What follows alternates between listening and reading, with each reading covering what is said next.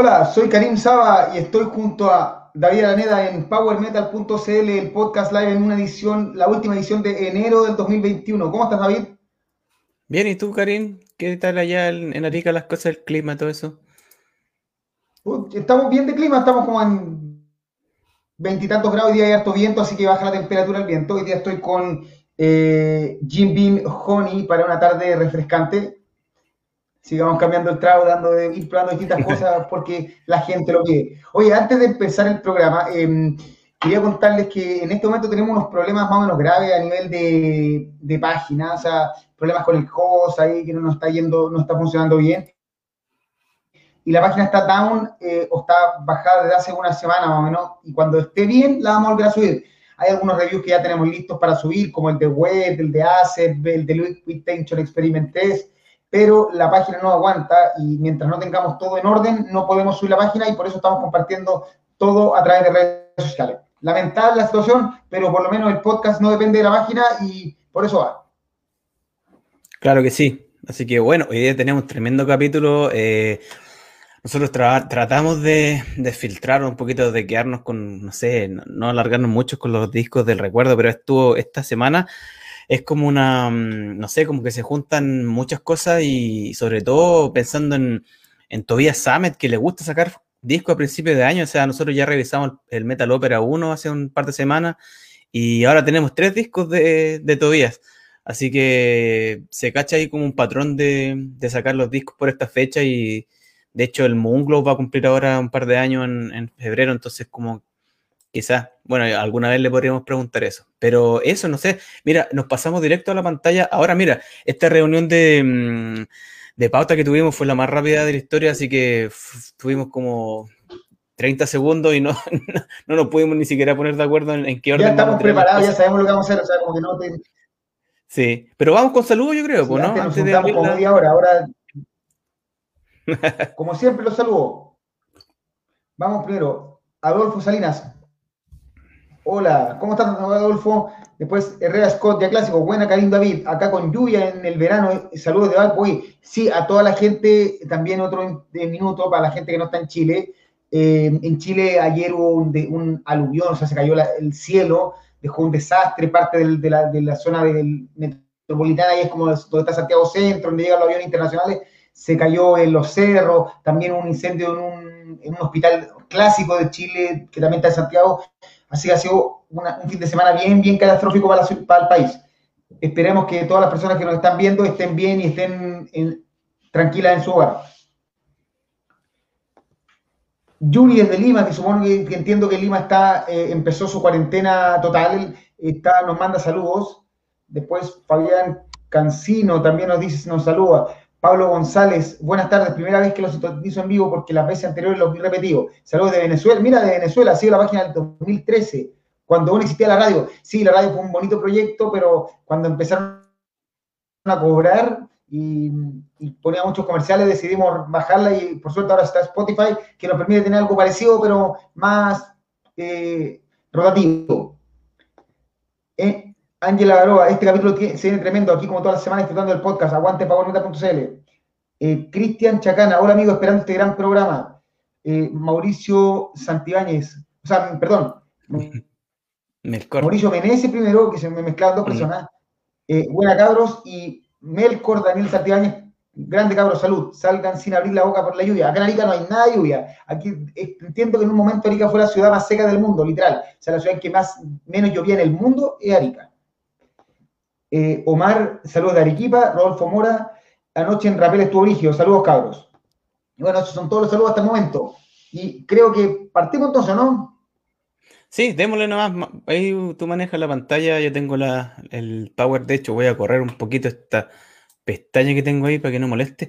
Y bueno, como anticipábamos, vamos a, repasar tres discos de, de, de Tobias Summit eh, con Avantasia y con Edguy.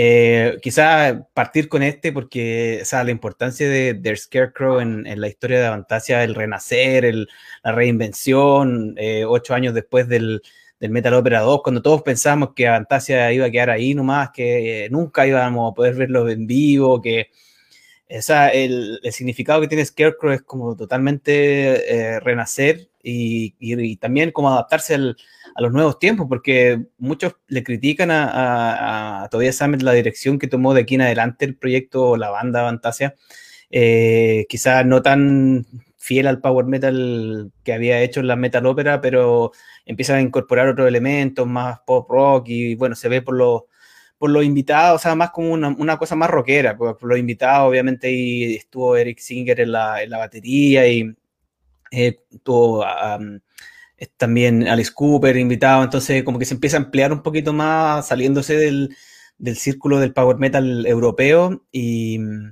quizás con una intención de, lograr un, llegar a un público más masivo, bueno, con Lost in, in Space, una canción mucho más, en el fondo, mucho más oreja, que ya traía su videoclip y que entró en, las listas y todo el tema, pero a mí me gusta mucho, me gustan todos los discos de Fantasia, para que, así como para decirlo de, entrada, que no, encuentro que tenga un disco flojo, entonces el Scarecrow tiene unos temazos eh, y además que marca como hartas como debut en el, universo de Avantasia, que partiendo que, que, aquí, de aquí en adelante ya empieza a, colaborar con, con, Sacha Paz y con Miro en, en, el fondo haciendo las orquestaciones, la guitarra, la producción.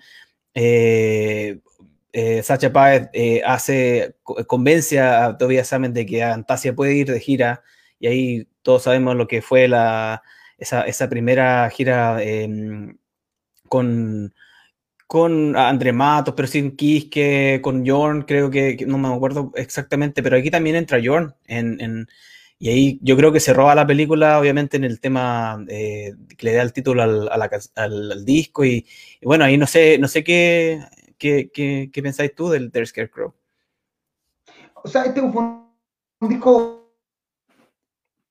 Eh, el disco más avantasia de Avantasia, entendiendo como el concepto completo, no metal opera, sino que desde el primer metal opera hasta Moonglow, que fue el último, eh, el disco que representa Fantasia para mí es The Scarecrow. Fue sorprendente porque todos de partida pensábamos que la metal opera había muerto. O sea, todavía Samet dijo que hiciera el primer disco, el segundo disco y se acabó y siguió con Edguy.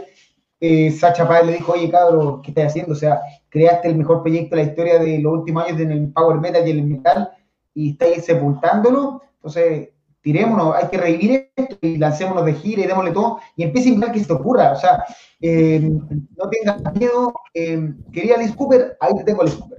O sea, tú, lo que necesito, Sacha le, probablemente le dijo a Tobias, tú tenés la idea en la cabeza, tú sueñas lo que quieras y yo me lo consigo. Y ahí nace Scarecrow. Aparte que es un disco muy autobiográfico porque cuenta de, su, de, su, de la historia de una persona que cuesta, que tiene que pedir ayuda al diablo para tratar de, de como de lograr sus, eh, o sea, de salir de la música y empezar a ser conocido y vende su alma y se hace conocido y después no, no queda de acuerdo con eso. O sea, una historia bien loca, pero que al final es la historia de Tobias tratando de, de ser músico.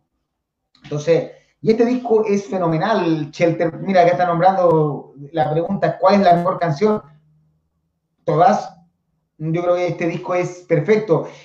Creo que es el único disco de Avantaje que ha ganado premios premio a mejor producción, a mejor disco, así como premios internacionales, no, no hecho por una página, no, sino que premios de producción de verdad. Es el, creo que es el único disco de Fantasia con premio y eso ya lo hace eh, ser el motivo de orgullo para. Y entiendo que todavía saben, con el tiempo, siempre vuelve a que Scarecrow es el mejor de Fantasia.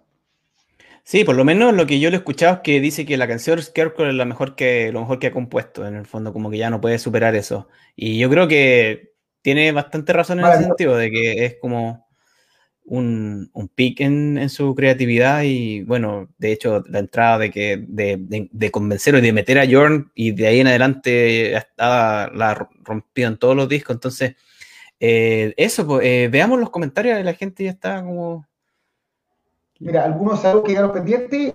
Adolfo Serey nos dice que el naipe quedó sepultado por la luz, Maipo, después no, era naipe, sino que Maipo. Eh, después, Felipe Aguilera, aquí amigo en cuarentena en Coyhaique. Freddy Alexis de Inquisición nos manda saludos, saludos, Inquisición, tremenda banda del metal nacional. Un saludo a Freddy Alexis. Melkor, Shelter from the Rain, temazo el disco, gran, gran regreso a Fantasia. Pablo González primer disco que escuchó de, ellos, más variado en tema de estilos, pero bastante bueno. Sí, lo que pasa es que Avantasia en ese momento, eh, o todavía saben, no se desprendía del power metal, por tanto estaba obligado o se sentía obligado a escribir mucho power metal y probablemente por eso es que está ahí en el medio. Ya después cuando empezó a dejar Edgar y empieza a alejarse, ya los discos cada vez tienen menos canciones eh, clásicas del estilo y empieza a ser más rockero.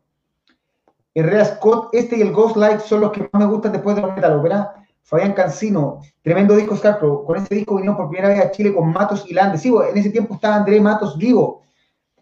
Eh, yo fui a ver pensando que iba a ser la única vez que iban a venir. Después vinieron varias veces más. Yuri, a mí me gustó mucho el álbum, llamámosle como regreso. A, mi parecer, el que le dio fuerza en la, a la voz fue John y de costumbre Kiss, que nunca falta en los trabajos de Toby. Ángela Baroa dice, Starcrow es tremendo, tiene muy buenas canciones y con el ingreso de John a sus filas se hizo fijo los discos posteriores. John ilusiona ese disco. Oye, tenemos infinitos salvo a ver Omar, eh, gran disco, Cristian Chacana, después del Metal Opera sigamos viendo para abajo, Fabián Cancino, que Roy cantó ahí también su canción. Ah, mira, Varsovia nos dice que ama a Tobias Samet, y Tobias Samet te ama. Eh, Camilo Solar, saludos muchachos. seguimos con salud porque estamos en terminales. Adolfo Ceré cambió tanto esta banda de sobremanera que dejaron de hacer power metal. O sea, y después dice que cambió el hard rock plástico. No sé si tan claro. ¿Te parece eso que sea plástico actualmente? Para nada. No, yo creo que Ah, es una cosa de gustos nomás. Yo creo que eso sí se nota la intención de, quizá apelar a un público más masivo, pero, o sea, ver a Antasia en vivo hoy en día eh, y, el, o sea, todo, y los discos nuevos también me gustan, o sea, pero también es una cosa de que, es verdad, sí, que, que, quizás no, no tiene como el mismo power, el mismo, como la misma energía, pero es como una cosa distinta. Nos nombra otro temazo, Another Angel Down. Sigamos viendo. Juan Pablo dice que Shelter from the Rain con Kai Hanser lo mejor que se ha visto. Varsovia nos cuenta que vio el concierto del Backen y la voz ha mejorado mucho, eh, le cuesta lo, alto. Sí, o sea, eh, es complejo mantener las voces en el power metal por, el exceso de agudos, todo eso. Pero, pero no deja de ser un tremendo disco. A ver, veamos qué más. Eh, John se robó la, película en ese concierto de Toy Master con Alice Cooper, excelente temón. Juan Pablo Jiménez dice acá, saludos chicos, la verdad no me gustó tanto el script, una, una opinión un poco distinta, y lo que hicieron, hasta el Moonglow, que sí me convenció. Y eh, Gustavo, Gustavo Barraya y se queda con los Metal Opera. Lo que pasa es que los Metal Opera son legendarios y son discos de power metal puro descargo en adelante es, es Tobias Sammet siendo Tobias Sammet y probablemente cada vez más libre de las influencias que lo llevaron a la música y cada vez experimentando más. Claro que sí. Y, eso, un, un discazo encuentro, sí tiene algunas canciones un poco más, más lentas, más poperas, pero, pero así como, como un todo, creo que más que recomendable. Ahora ya no le damos eh, power metalitos a los discos clásicos, pero no sé, quizás no, está entre mis, mis top 3 de Fantasy, quizás. Eh, me gusta más el Moonglow, o sea, digo, el Ghost Lights y el Mystery of Time, aparte de Metal Opera 1, pero, pero sí, un descaso.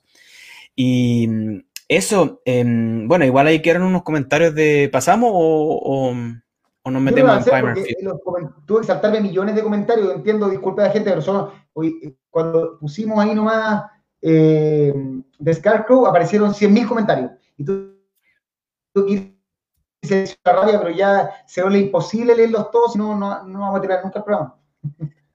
Claro, y no, y tenemos seis discos del recuerdo de día y hartos nuevos, así que bueno, eh, 20 años de, de, Nuclear Fire, de Primal Fear, el tercer disco de los alemanes, y eh, no sé, para mí personalmente, para mí es como el, es, que es como el pic de la, del, de la creatividad. en verdad, no sé si es una banda tan creativa o tan, tan como novedosa, pero sí del, en el fondo de que se juntaron todas las cosas y que les salió un descaso, de que eran tiempos en los que eh, Priest estaba en la pasta, entonces era como que, que tuviéramos un Penkiller 2.0 o lo que fuera, eh, a mí por lo menos cuando lo escuché por primera vez alguien me dijo, oye, escucha esto, y, estaba en el colegio, me acuerdo, como en segundo medio, y me pasa este disco y, es como, oh, pero esto es lo que nosotros quisiéramos que Judas estuviera haciendo. Y, Y, no sé, eh, para mí, para mí es como lo, mejor que hicieron. Em, eh, y, tiene, bueno, ahí estamos con, revisando los temas y, Angel in Black, Back from Hell, Eye of an Eagle, Nuclear Fire. Eh, el Red Rain, el que más me gusta a mí, y, ahora estaba revisando como buscando algún dato curioso, y el, y el Angel in Black fue el primer videoclip que hicieron, y lo revisé y es súper ordinario, y de hecho podríamos hacer algún día un especial de los, de los videoclips más malos del Power Metal, y, y es como que unos fondos así super flight.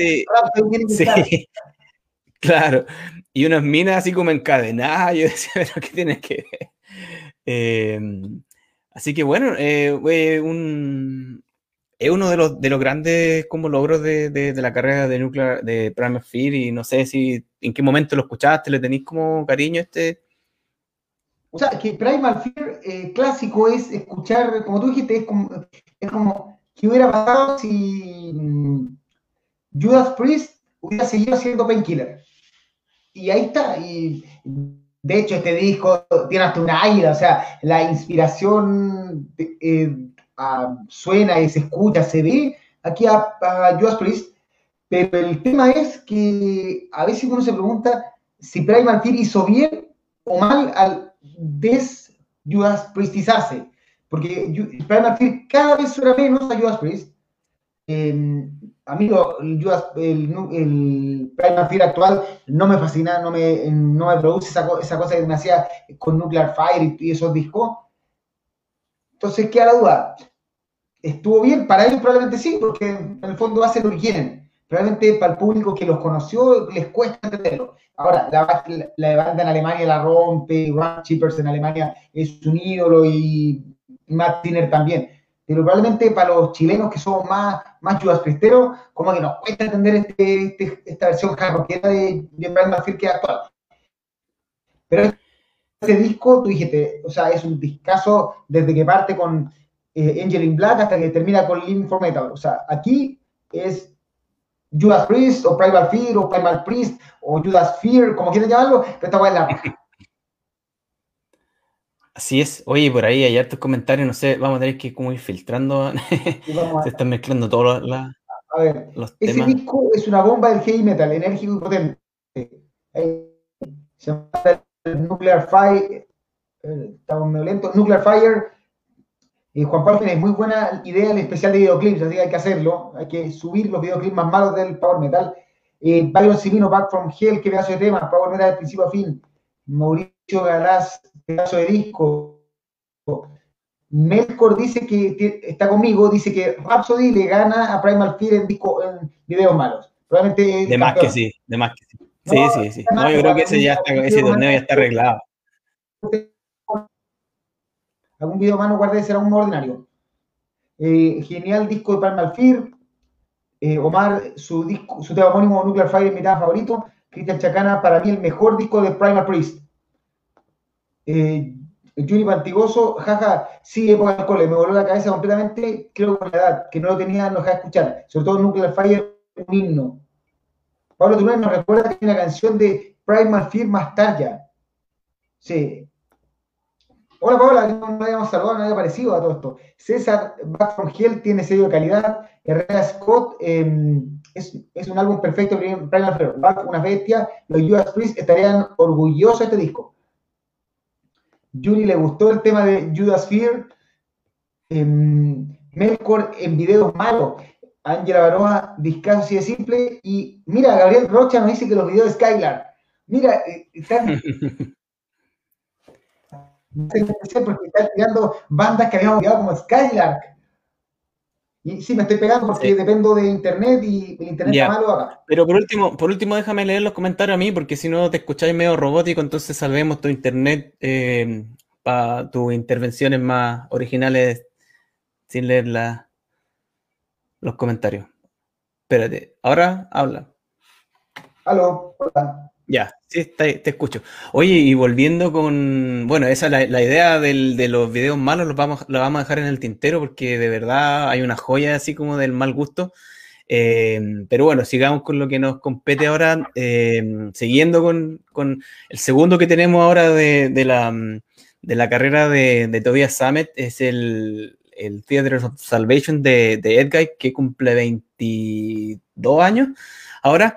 Em, y bueno, para mí personalmente ya hablamos hace unas semanas del Vain Glory Opera y a muchos les gustaba. Yo encuentro que también es que es un disco bueno, pero encuentro que suena como un poquito amateur. Em, y tanto como la, producción y como canta y las composiciones, quizás para mi gusto. Eh, pero encuentro que con Theater of Salvation todavía es como que se gradúa de, como compositor, quizás, no sé, buscar la forma de, de, buscar el sonido como em, profesional.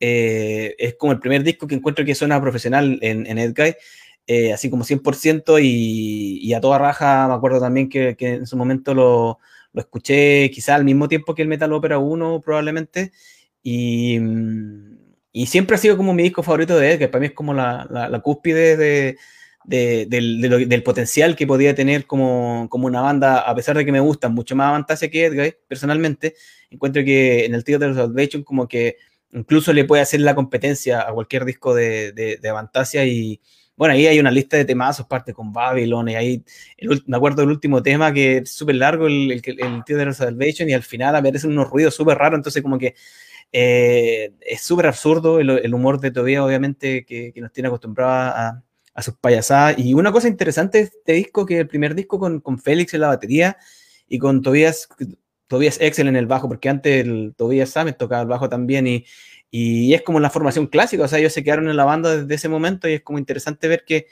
quizás puede haber afectado un poco en el sonido, quizás Félix tiene como otra, mm, eh, quizás tenía otra técnica o alguna otra forma de grabar las baterías que encuentro que suena mucho más pro que el, que el disco anterior y eh, eso, pues no sé, no sé qué, qué pensáis tú. Yo tengo mi duda si este fue el primer disco de que escuché de Edgar o no. Tengo las, no sé si fue este o el, el Babylon ¿verdad? Pero este disco es maravilloso. De hecho, Babylon puede ser la canción que más de Edgar en la vida.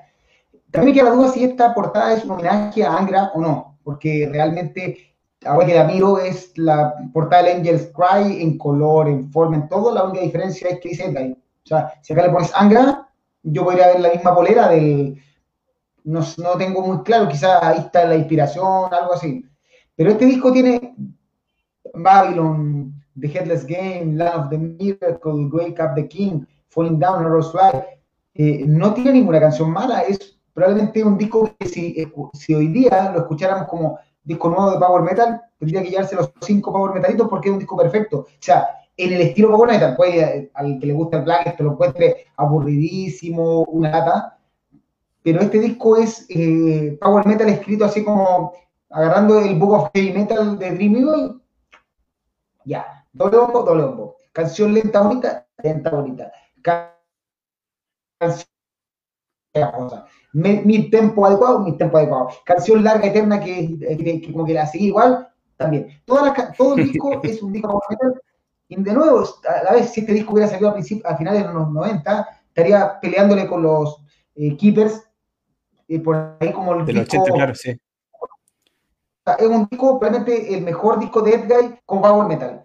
Pero eh, después sacan discos más rockeros, otras cosas, más, más como el, el Hellfire Club, que es muy entretenido, pero tiene más hard rock. Pero de Power Metal, este es el disco de Edguy.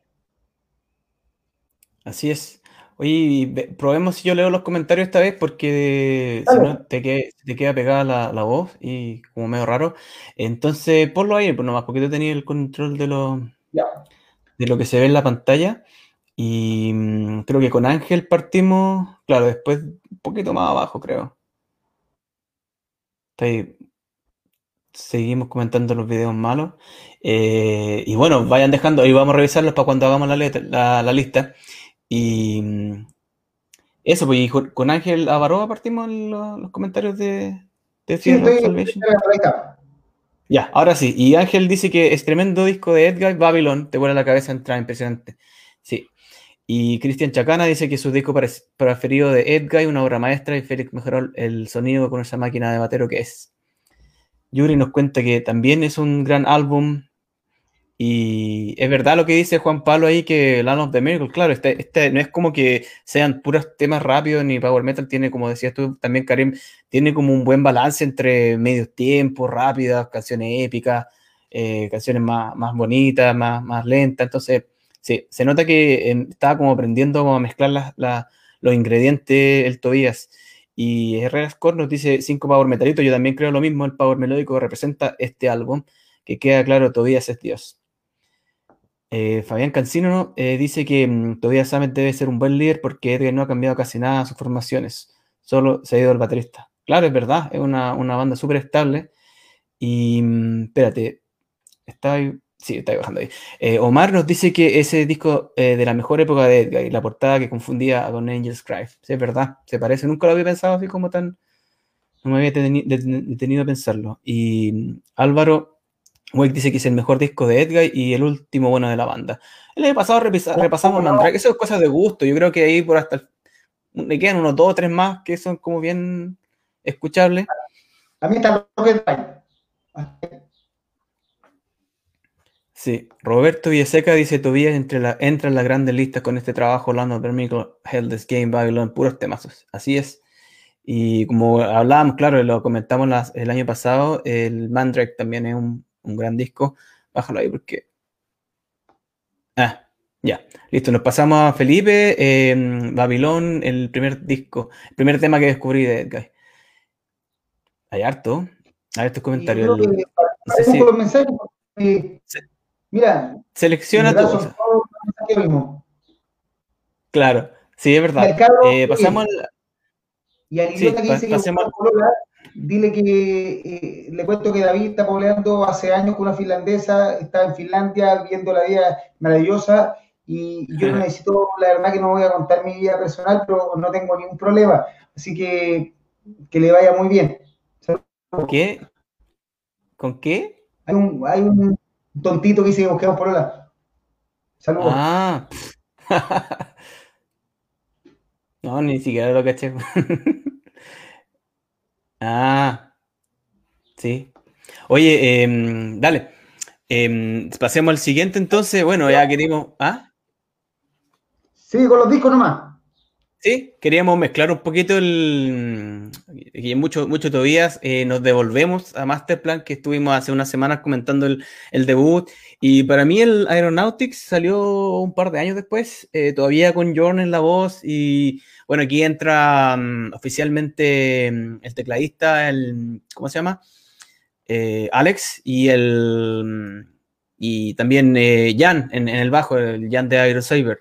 Y entonces se conforma como la banda oficial, o sea, hace como completa la, los que vimos, la, que vimos en vivo en Chile, con, con eh, obviamente con Uli Kurch y Roland Grappo. Y este es el segundo disco, y antes de que se fuera yo, entonces como que un poco rara esta, esta etapa, o sea, que fue como, como lo hablamos, que el debut fue como una cosa que le voló la cabeza a todo el mundo, y este segundo eh, a mí me gusta, me gusta mucho, eh, pero si se cacha que a lo mejor ya como que fue demasiado el, estallido así de, calidad, como que quizás no le va a poder mantener como al mismo nivel.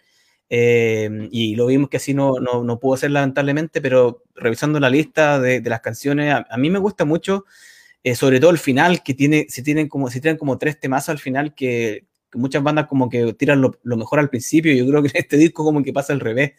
Em, parte un poquito no tan eh, potente y al final ya se, la, se tiran con todo. Y un dato curioso que encontré, porque esto en verdad yo me di cuenta escuchando el disco de Iron Savior, que la, la canción me pareció muy conocida. Ya, era casi igual el, el, coro y, todo el tema de After the War y After This War.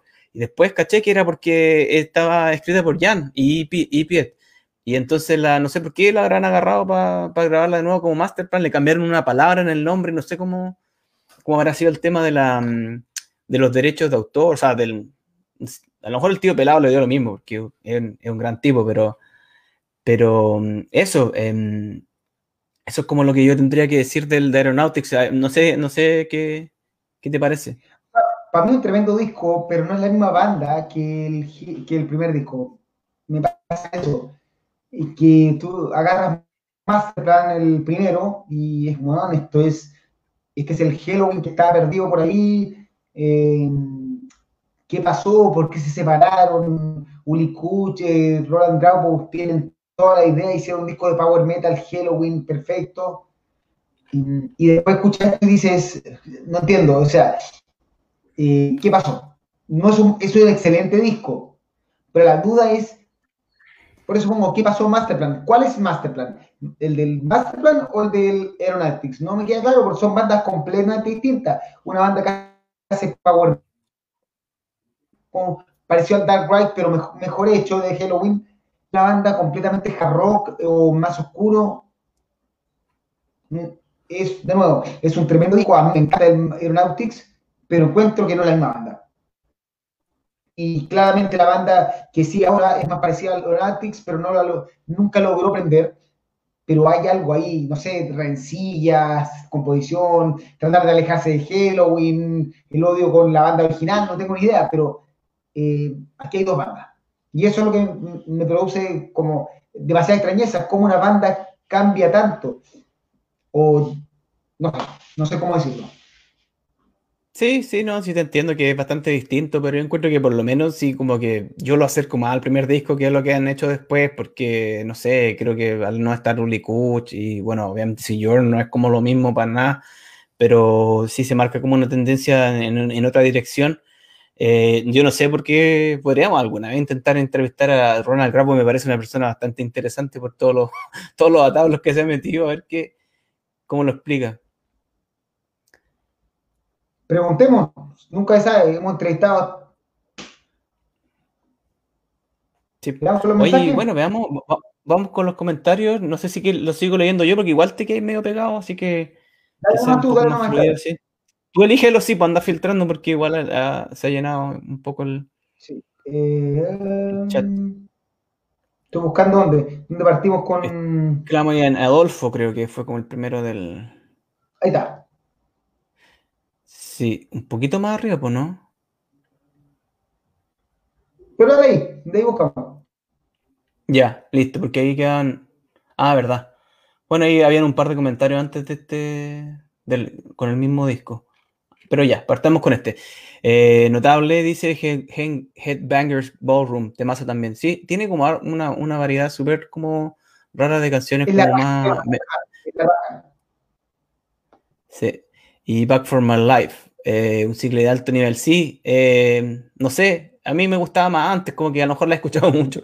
Y, el video era divertido también, como un poquito cursi. A mí me, y a Francisco Salamanca le gusta, pero como dice, le falta algo. Nunca entendí qué pasó. Este plan prometía demasiado. Sí, es la verdad. Eh, Yuri, excelente trabajo, me encanta este álbum, Black in the Burn, un temazo, es verdad, o sea, al final la rompen, de verdad. Es que lo que pasa es que como que te prueba un poquito la paciencia este disco, porque si aguantáis hasta el final, te encontráis lo mejor. Y eh, Mauricio dice que eh, Aeronautics, maravilloso disco, principio a fin, ninguna canción mala, la última solo obra maestra, con uno de los mejores vocalistas de todos los tiempos, el gran Jordan Nande. Herrera Scott, a pesar de dejar la vara alta con el debut, eh, le gustó el Aeronautics y mm, costó digerirlo en comparación. Claro, porque las expectativas eran demasiado altas y yo creo que también tiene que, si hubiese sido al revés, el orden, no sé, quizás eh, el Aeronautics hubiese pasado igual como de, clásico que el Masterplan, pero superar el debut. Em, y Gabriel dice que siempre he visto Masterplan como una ópera de Grappo, por eso el dinamismo. Sí, demás, pero no sé por qué los vocalistas no aguantan, se, se, van. Y mm, Robert, bueno, sí, ahí van viendo tú los que pones, eh, lo disfruta de principio a fin el Aeronautics, Boons, un temón y Black in the Burn, como 10 minutos de pura intensidad. Sí, es verdad. un, comentario interesante. ¿Cómo? Aquí hay un comentario interesante. Time to Begin es la fusión de Masterplan y Aeronautics. Claro, o sea, en la vuelta de Jorn, eh, yo creo que igual había pasado con un poquito la, la, vieja, no me acuerdo yo exactamente si estaba todavía Uli ahí en ese tiempo, pero podríamos como corroborar. Eh, pues yo encuentro que Uli Kuch igual es parte del sonido y de la composición también de, de, de Masterplan. Entonces, que Masterplan pierde mucho sin, sin el, el baterista original. Eh, ¿Cuándo se fue el...? Uli después te dijo, creo. Sí, déjame ver. Porque creo que fue y volvió. Claro. No, se fue, y, se fue y no volvió. No, toda la razón. Entonces, claro, se nota la diferencia. O sea, se va. Se va a la mitad de la banda, no sé. Raro. Sí, pero fue un fue a tocar a Ride the Sky, una banda que tocó un disco y no existió, después desapareció y apareció después con Majestica, en el primer disco de Majestica, y no sé dónde está para ahora. Sí, y dice Yuri que le leí una entrevista a Jorn por esa época que no seguía con Masterplan por la visión de Roland, que le aburría el estilo muy power y prefería más hard rock. Claro, igual se nota en la carrera solista de, mm, de Jorn que, es como que tiene otra, otra movida, como otro gusto. Em, Omar dice que cuando, Masterplan vino. Dale. Dale. A ver cómo. veamos cómo está tu conexión. Cuando Masterplan vino a Lima en 2015 con Rick Alcy no hubo más de 50 personas. No, qué, qué mal. Y ahí empieza la discusión, mira, es que en verdad está la discusión de quién está en qué disco, porque la verdad los cambios de formación de Masterplan son impresionantes, tenía como cuatro bateristas, no sé cuántos guitarristas, eh, bajistas, cantantes. De hecho, Masterplan es el proyecto personal de Roland Grapo actualmente y acuérdense que el último, no sé, el último, el último disco fue las canciones de Halloween, que Halloween no regrababa por que escribió Roland Grapo. Entonces, la verdad es que probablemente Roland Grapo tiene la verdad, a él habría que preguntarle qué mierda le pasa a la cabeza o qué quiere hacer con Masterplan o cuál es la dirección que quiere darle, porque en el fondo, si agarra la historia de Masterplan, tienes Masterplan, Aeronautics, después Time to Be King, después los discos, las canciones de Halloween, entre medio el MK2. Y es, sí, pues el MK2 estaba antes cuando. No cambia de estilo demasiado. Sí, es una teleserie más o menos. Y bueno, sigamos, ahora te escucho bien. Y creo que, mira, la verdad es que diría que démosle con otro disco porque en verdad aquí está la barra. sí, oye, Pero, em, claro. Aeronautics es un tremendo disco, es un discazo, no es Masterplan, Masterplan es un disco más eh, rockero, más oscuro, mucho más oscuro, más, probablemente más cercano a Dark Ride, pero tiene incluso Wounds como tema power metalero clásico, Head, eh, Headbangers Ballroom, que es maravilloso, o sea, es un discazo y que merece los cinco power metalitos de un clásico, pero es un disco que después no entendemos qué pasa. Claro. Eso, pues no tenéis razón porque sabéis que teníamos, vamos en el cuarto, tercero, no sé. Y bueno, pasando a Stratovarius, eh, Elements Part 1 eh, cumplió 18 años ahora. Eh, yo estaba cachando más o menos em, cuál es la fecha en la que Timo empezó como a, dejar la cagada y cuando ya salió como a la luz todos sus, eh, sus trastornos y sus cosas. Eh, fue un poquito después de esto. Entonces yo cachaba que a mí me da la impresión de que este, este disco, igual como que después de lo que había venido haciendo Strato durante los 90, desde que entra Cotipelto, encuentro que aquí igual se nota como un poquito el, bajón en la creatividad o, en la frescura, en mi opinión personal, quizás a la gente le gusta mucho, pero anda partiendo porque Eagle Heart es como el gran single y la canción que siguen tocando en vivo, que a mí no me gusta mucho, que, que a lo mejor está tan trillada y es tan repetitiva que a lo mejor como que no, no, no, no, le tengo como esa apreciación muy, muy alta. Y escuchándolo de nuevo, sí, tiene varios momentos súper buenos. El Strato Fortress me gustó escucharlo de nuevo, o sea, como hace mucho tiempo que no escuchaba este disco. Eh, y ahí se meten con más orquestación, y ahí estado cachando que es como un, el coro de una ciudad en la que yo he ido varias veces, que me, llamó la atención un poquito, un poquito em, como un lugar, una ciudad súper chica. Em, y, aquí yo encuentro que ya a lo mejor, como está tan cerca de la fecha en la que Timo ya empezó como a tener sus brotes, quizás se nota un poquito en la, parte de, la, creatividad o de la ejecución del, disco que para mí es como un poquito, un peldaño más abajo que lo que venía haciendo Strato eh, antes de esto. Y lo que me llamó la atención es que Derek Riggs hizo la carátula. O sea, tampoco soy fanático de esta carátula y es como que no entiendo cómo el. Quizás la mezcla de los colores no me gusta mucho. No sé qué, qué, qué opinas tú. Que esta polera, me, esta polera no, no, debería ser negra. Esta polera debería ser como hippie. Como esas poleras así como DYA esa weá así como, como de colores, como desteñida, y entre medio el, el logo de Stratovarius. Hubiera sido una cosa así. Pero, a ver, yo sí disfruto de Eagle Heart, o Pink Heart, como le dicen acá. Eh, es una canción, ese video hecho como en cámara hiperlenta,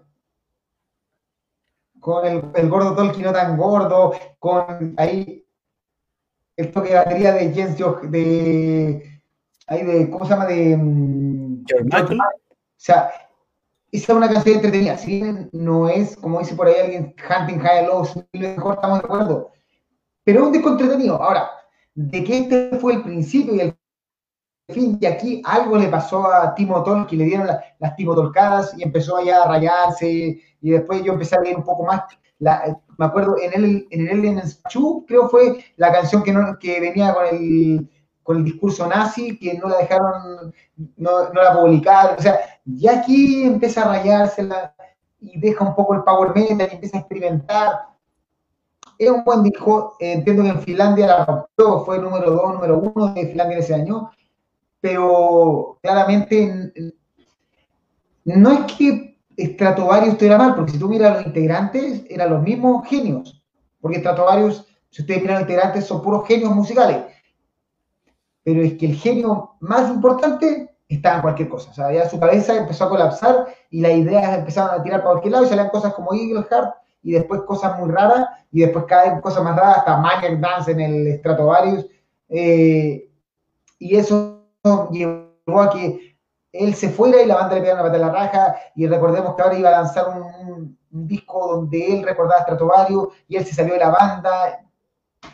Lamentable, a Timo me gusta, sabéis que a Timo me gustaría entrevistarlo, pero siento que ser una entrevista tan, tan, tan mala, porque en el fondo no estoy seguro que Timo Tolki todavía esté en su, en su estado mental adecuado para una entrevista que, va, que, que sea seria y que no sea escucharlo a él como eh, que va, que él, él, es el héroe y que va a formar todo de nuevo y que tiene a su banda lista, que no lo haría.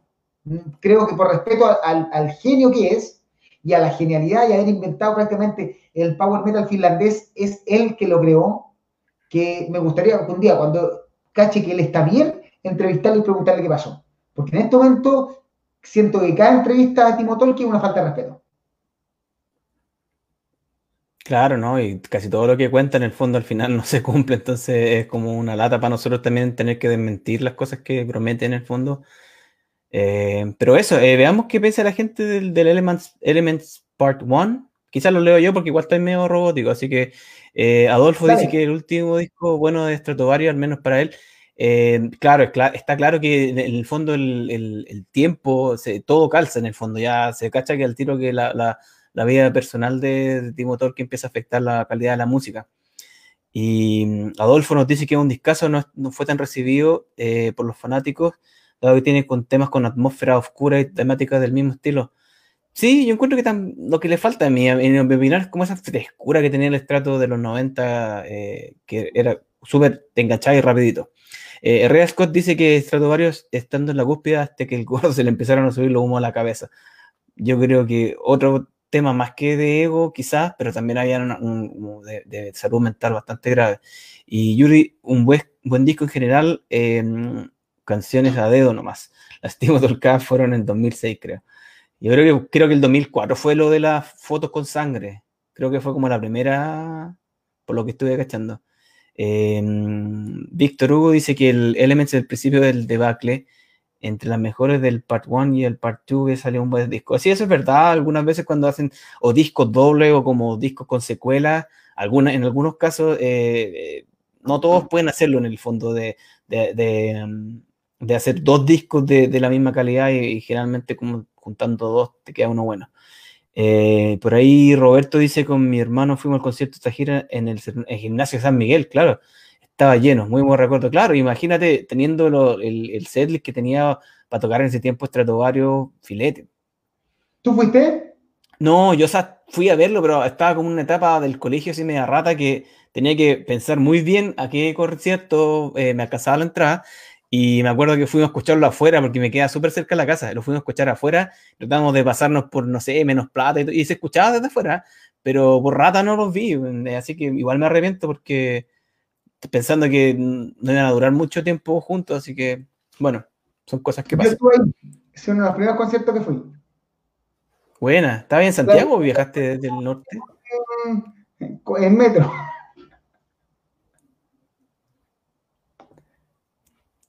Y Carvajal Hugo dice que nunca le gustaron los Elements. Creo que Tolkien se quedó pegado con, con esta época. Que claro, que suena. Si es verdad, es como el sonido actual de Timo Tolki, como que. No sé, quizás le gusta la parte como más orquestada, a lo mejor. Igual como me da la misma sensación que, con eh, Luca Turilli, cuando logran como ese como ese estatus de compositores como y, ahí como que se quedan pegados en esa cuestión como súper cinematográfica y eh, como no tan al callo. Oye, un montón de comentarios. Bueno, ahí vamos filtrando. Eh, Alexander dice que donde Tolkien empezó a exigir más a la voz de Cotipelto y se dañó. Puede ser, no, no, no, no lo había pensado. Eh, Camilo Solar eh, dice que Timo está muy grave con su enfermedad, son terribles trastornos psicóticos, neuróticos. Sí, creo que es bipolar lo que tiene. Y bueno, ahí anda filtrando.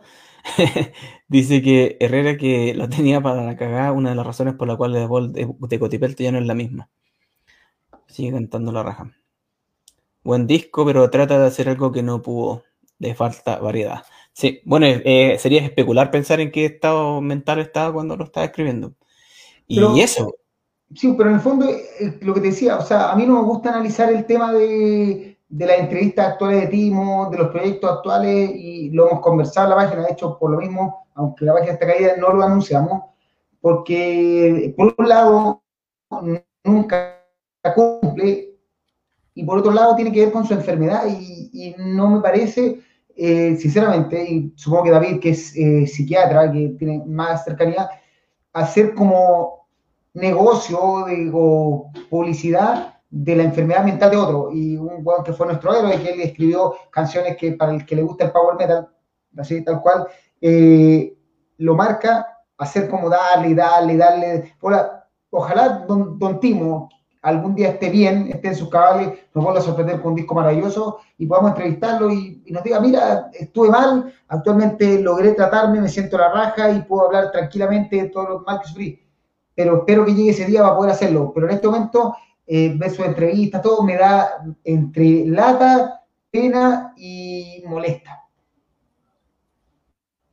Sí, bueno, eh, sigamos entonces. Eh, nos queda uno, creo. Y bueno, generalmente hablamos de, cuando hablamos de discos de recuerdo, quizás pensamos de 10 años para atrás, pero yo no podía dejar pasar al Ghostlight, pero porque no, no voy a esperar que, no sé, que lleguemos al 2026 para celebrarlo, porque bueno, 5 años no es, no es, algo menor y es como de mis discos favoritos de, la, de esta nueva etapa de Fantasy dejando los, los Metal Opera a un lado, porque obviamente son, son como los Em, un tema aparte, pero si hablamos como de este nueva fantasía más rockero, más, más suave, em, para mí, este, partiendo por la portada y por los invitados, aquí, aquí debuta Geoff Tate en la fantasía, está este tipo de... Creo que nunca volvió a... no, no lo volvió a llamar, este...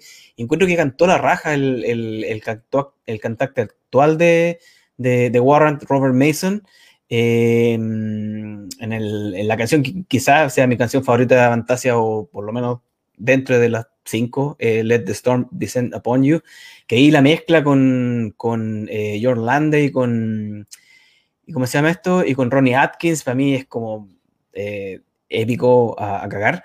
Eh, y bueno, como te decía, Seduction of the Cake con... con eh, y aquí los, los invitados son súper interesantes porque está Geoff Tate, está Dee Snyder en Hunting, está también... Eh, bueno, Sharon vuelve después de, de, de, los Metal Opera en Island of Evermore, está Mark Cogieta en Master of Pendulum, o sea, es como un Dream Team, se la jugó con los contactos y con no sé qué lo que tendría que hacer para, para convencerlo.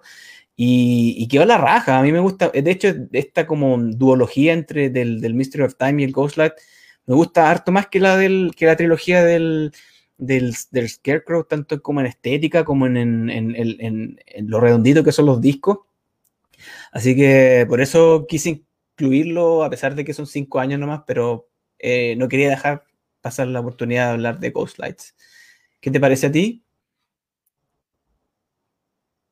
Mira, yo la verdad nunca le he pescado mucho estos discos. Yo creo que mi deuda con Tobias Summit es pescar más el Ghostlight, el Moonglow, el Mystery of Time, que la verdad lo me han gustado, pero siento como que el de como es tan maravilloso que me cuesta entender entenderlos, pero debería darme un tiempo para escucharlos más. Ahora, si tú miráis la, la selección, o sea, lo que te decía, eh, primero Tobias Summit tuvo una idea, se planteó hacer un disco de power metal con la selección de lo mejor del power metal, lo hizo, el Opera 1 y Opera 2. Después dijo, se acabó el proyecto, vuelvo a Edguy, Sacha Paet agarra el teléfono y dice, oye cabrón, bueno, sacaste los mejores discos de Power Metal. Eh, tú dime quién quieres, yo te traigo. Ya, quiero a Alice Cooper, aquí está, listo. Tenía, eh, descargó. Y después fue como, eh, empezó a crecer y era como, Tobías, toma, ahí tiene el teléfono. Y ahí tiene, tiene la, la, selección. Dee Snyder, John Landa de nuevo, Geoff Tate, Kiske, Harry Langans, Marco Itala, Sharon Gradel, Bob Catley, o sea, ya, y aparte empieza a repetir algunos que ya vuelven a ser sus amigos, como Bob Catley, Ronnie Atkins, Harry Langans, pero el punto es que Tobias Sammet ahora empieza a hacer canciones para cantantes. Ya con estos discos él dice, ¿sabes? Eh, me gusta cómo canta Dee Snyder eh, en tal canción de Twisted Sister. Ok, voy a hacer la versión de Avantasia de Twisted Sister. Y lo hizo con Alice Cooper, porque ahí fue su primera prueba probablemente. para mí Toy Master es la primera prueba de... Claro. Voy a Samet al decir, quiero hacer mi versión de Alice Cooper. Y aquí empieza a inventar, y por eso es que los discos, si bien tienen un guion más o menos que cuenta una historia, son canciones muy variables, o sea, canciones que de repente suenan más pop, más rock, más metal, más power metal, más doom metal, más eh, lírica, lo que sea. Pero en el fondo esto ya sabe haciendo lo que quiere y eligiendo el cantante específico para probarlo. Ghost es un discazo, yo no, he tomado tanta atención como quisiera, pero es un tremendo disco y eso lo que cuenta. Probablemente me complica esto de que cada canción sea un estilo musical distinto. Pero en el fondo, eh, por eso se llama Tobias Sammet Avantasia, porque en el fondo es como el sueño de Tobias Sammet de hacer la música que le gusta, la música que quiere y tener el cantante que a él se le ocurre cantando la canción. Sí, es verdad, ¿no? Tenéis razón en eso de que eh, últimamente o desde que, em, desde el Scarecrow que, con el que partimos, que, empieza a ser como las canciones así como al dedillo y como un poco casi como eh, un homenaje a las bandas de, los, de los vocalistas que invita. Y, y sí, a mí quería como eh, decir que Lucifer, los que lo escuchamos ahora en vivo en la última gira, eh, Lande cantando esa canción, es, para la cagada, o sea, el, nivel de interpretación que logra, eh, no sé, a mí, como que generalmente me, me pasa pocas veces eso con, con, música, con metal especialmente, que de verdad como que te, te angustiáis y, y la cagó. Y lo otro es que el, dato curioso que había puesto allí que, que Tobias Sammet intentó ir a Eurovisión con, con Avantasia, con Mystery of uh, Blood Red Rose, y, y es como súper interesante porque yo digo, bueno, a lo mejor quería como expandir más como su, su, su imperio, eh, bueno, quedó en tercer lugar en la, en la preselección alemana, no es que haya ido directamente al, al, a la Eurovisión, y es chistoso porque, bueno, Lorde obviamente hizo su carrera, o se popularizó a, a, a, través de eso, y ahora mm, Nanowar quieren, querían entrar a la Eurovisión por, España y, bueno, Eurovisión es algo que, que allá en Chile y yo antes de venir a Europa jamás no importó, ¿cachai? Pero acá es como una cuestión de que de verdad eh, es como un fenómeno social de, de, que la gente se junta a verlo, no sé si sería como un, equivalente al Festival de Viña, una cosa así, eh, como el evento del año. Y, yo no lo entiendo, pero, pero eso, quizás para algunas bandas de metal puede ser como una gran plataforma. De hecho, todos los años como que participo una banda media freak de metal. Eh, Lorde fue la única que ganó el premio en su, en su tiempo, pero siempre como que lo intenta hacer como los nuevos Lorde. Así que interesante que, que mm, todavía también se haya metido como en ese... a intentarlo. Con Hard Rock Aleluya. Claro. Así es. Oye, los mensajes, Veamos los mensajes de... Ya, filtra tú y yo voy leyendo. Pues Ángel Navarro dice que Ghostlight es un discazo escuchar a Lando y Kiske la misma canción, simplemente tremendo. Oye, sí, y una pena que probablemente yo creo que no vamos a tener a Kiske de nuevo en vivo con, en los discos, sí, pero no, creo que se pueda salir de la agenda de Halloween para poder girar con Fantasia. Una, una pena, porque encuentro que a nadie le salen las canciones como a, como a Kiske. Y Angel Martin dice que Don Discaso Fantasia, el favorito de la última trilogía, estoy sacando el juego a los invitados. Así tal cual. Eh, Dios gusto, Carvajal dice, Hugo dice que dio gusto escuchar eh, a Geoff Tate cantando temas bien hechos otra vez. Sí, es verdad que eh, en el fondo Geoff Tate había estado muy mucho tiempo fuera bueno, consolidó de Queensrÿche obviamente, y yo creo que igual como que ha sido como un gran rescate este de traerlo en Avantasia, los dos, dos o tres temas que son dos, dos, dos, dos discos que han estado, que este, el, el, este el penúltimo. Eh, los dos canciones con Geoff Tate han sido la raja. Y, y Herrera, claro, decía el, mismo tema que estaba hablando yo, Let the Storm Descend Upon You, um, esos temas son largos que vale la pena escuchar. Y lo tocan en vivo, man, Juan Pablo Jiménez dice que espera todavía a Fabio Leone colaborando con Avantasia. No sé. Eh, Puede ser. Chacana, Robert Mason. ¿Ah? Puede ser que esté Fabio Leone. Fabio Leone siempre puede estar. Claro. Eh, Robert Mason, tremendo cresta. Sí, sí, tremendo. No sé qué hace un Warrant. Pero bueno. Tiene una voz Mira, bastante... Omar pregunta por qué Fabio Mil Bandas Leones no ha sido invitado a Fantasia. Quizás lo han invitado, quizás no le interesa. Sí. ¿Hay alguno, hay vocalista italiano, hay vocalista italiano en, en Avantasia? Ninguno, creo que ninguno. Ni siquiera un miembro. Creo que ningún, creo que no hay ningún miembro italiano en Avantasia. Hmm. Quizá hay, un tema ahí. Eh, bueno, Corsario Aguirre se, nos vuelve a unir después de unas semanas. ¿Qué tal, compa? Tarde, pero llegué. Claro, tengo que escucharlo después. Y es, eh, a Eric Adams de Manowar y que rechazó, no sé, no, no, no tengo idea. Pero no me imagino a Manowar, a una persona de Manowar cooperando con otra banda, porque son como tan egolatras. Eh, Fabián dice que el sueño de tu vida es tener Bruce Dickinson en una fantasía. Claro, no, no, sé por qué no ha podido lograrlo. Sería bueno que pasa. Sí, eh, lo que pasa, Bruce Dickinson estuvo con en Aerion al principio y después como que no ha hecho mucha colaboración. Debe ser. Em, estuvo con, un brasileño, ¿cómo se llama el? Hay una Tribusi. En Tribusi ahí estuvo en otra especie como metal ópera todo, de un brasileño no sé cuánto, Tribusi. Pero no, no sé si Bruce Dickinson debe ser difícil de conseguir, además que está tan, está en Iron Maiden que probablemente su participación debe ser súper complicada. Sí, pero claro, sí, es verdad que lo ha dicho en varias entrevistas Tobias que me gustaría colaborar con él. ¿Y queda algo? Oye, creo que por último, ah, verdad, la verdad es que Samet no mira la escena italiana. Holzgar participó porque viene en Tasia, pero Holzgar tampoco es italiano, recuerden, es alemán. O sea, no, eh, no tengo entendido que, no creo que tendría que revisar, pero si no me equivoco, no hay ningún italiano en la historia de Fantasia.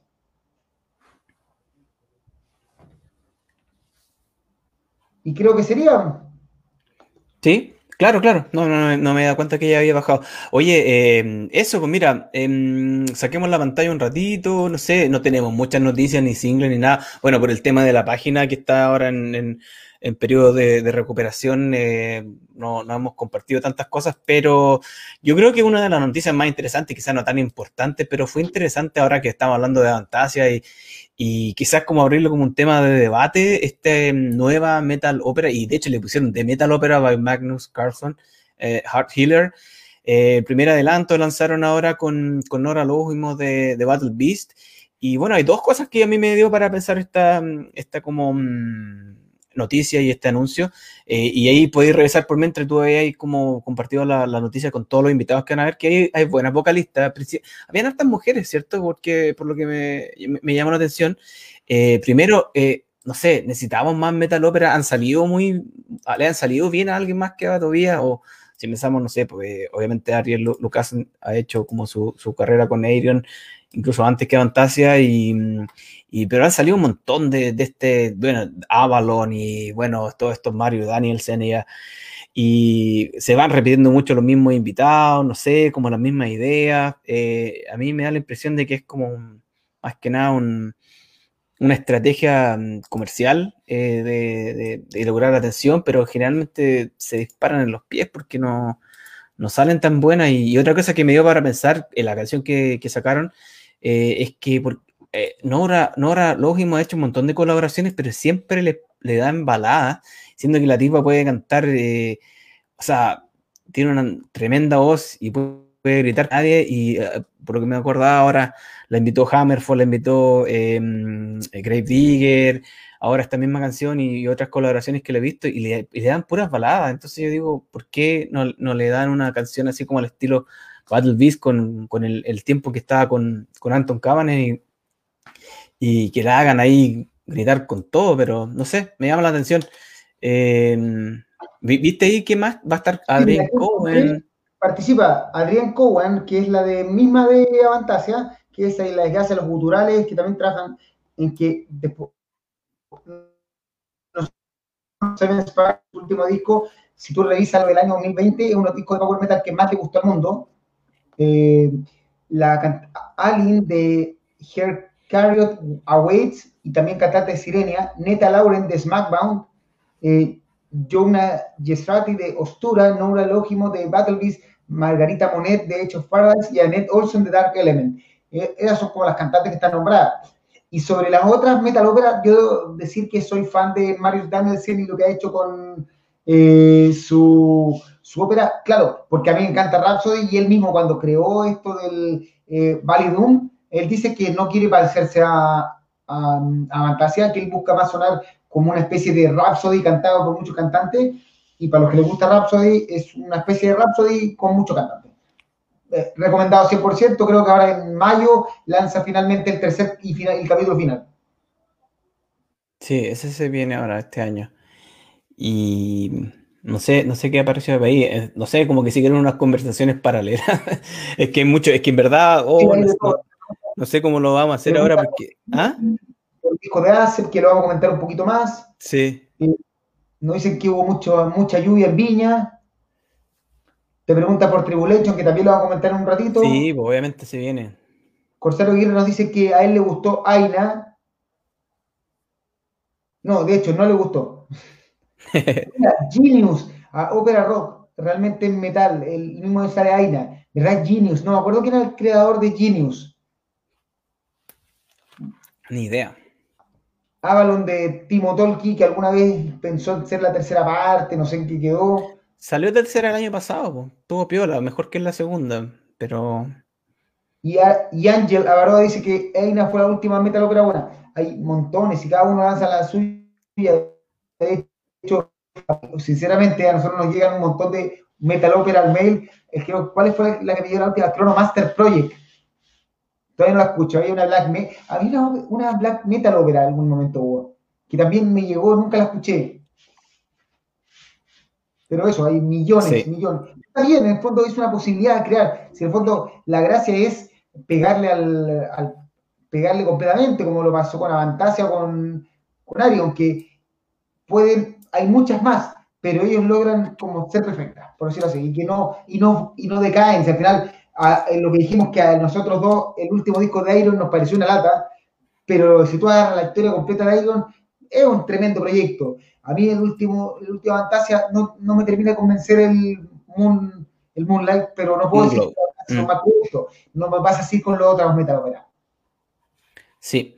Y, bueno, bueno, no hubieron muchas noticias ni, ni singles. Las, las semanas como, incluso esta, esta semana tuvimos muchos discos nuevos. De hecho, fue como para mí el primer gran viernes del, del, año donde salió casi puro filete, que en el fondo no tuve ni que rebuscarme por, por encontrar cosas eh, de calidad. Y bueno, ya habíamos adelantado Accept, eh, To estuvimos con, con, con Wolf conversando sobre el disco, lo escuchamos con anticipación. Eh, voy a poner la, la pantalla ahí.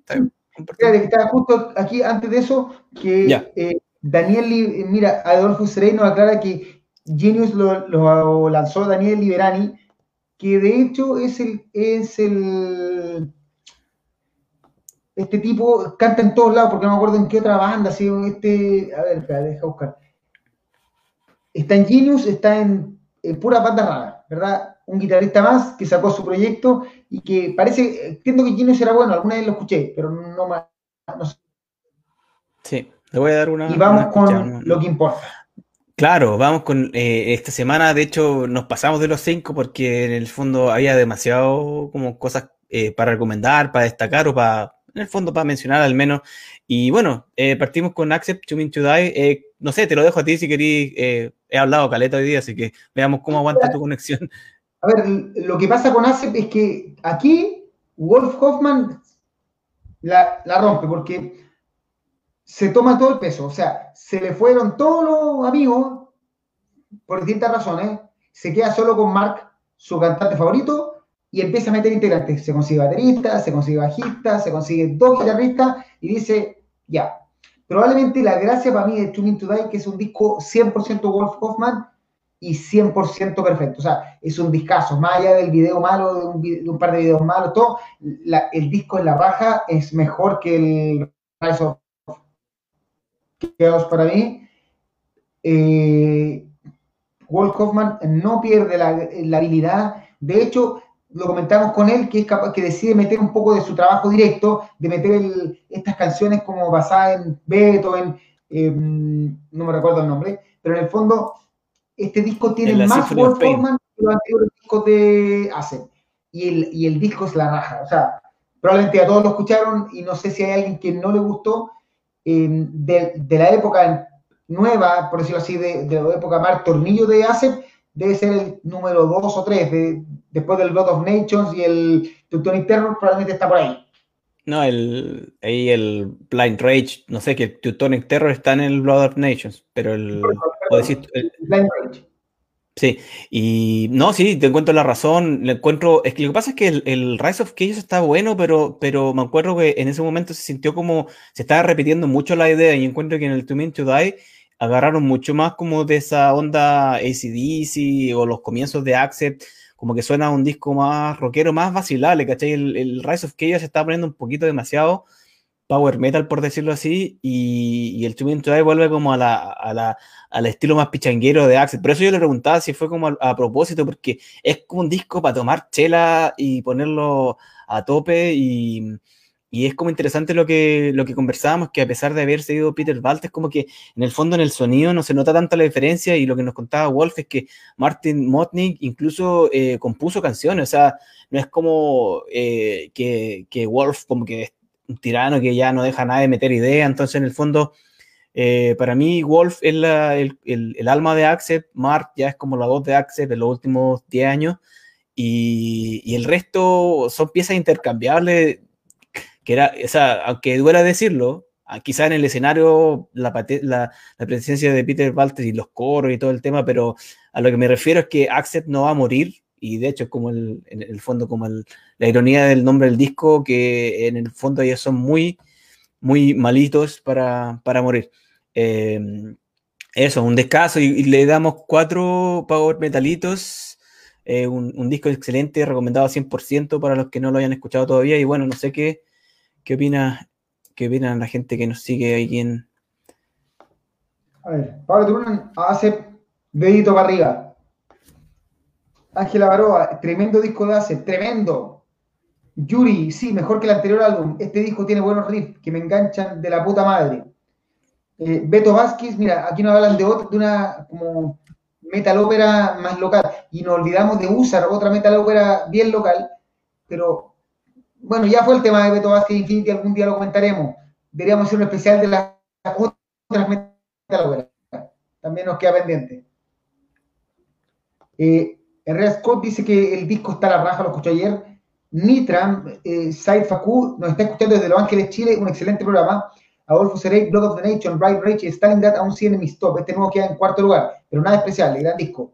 Y eh, Roberto Villaseca encuentra corto Rise of Chaos yo creo que unos discos, eh, a ver, yo creo que todos los discos de Ace con Martin Tornillo son maravillosos, pero el Rise of Chaos queda, no es tan maravilloso, por decirlo.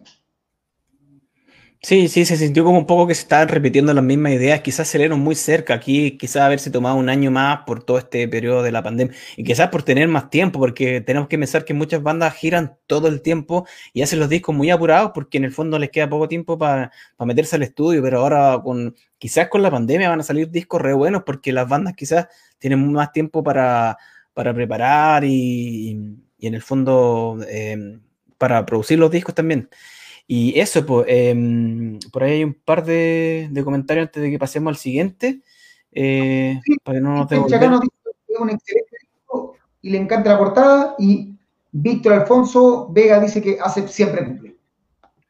Sí. Oye, siguiendo en el heavy metal, power metal, eh, esta banda polaca, Crystal Viper, eh, a mí me gustó bastante el, disco, el nuevo, el The Cult. Eh, quizás no es una maravilla, quizás no es para todos los gustos, hay gente que no les gustan mucho las, voces femeninas, y a mí me gusta como la actitud de esta mina, ¿cómo se llama? Marta Gabriel. Gabriel.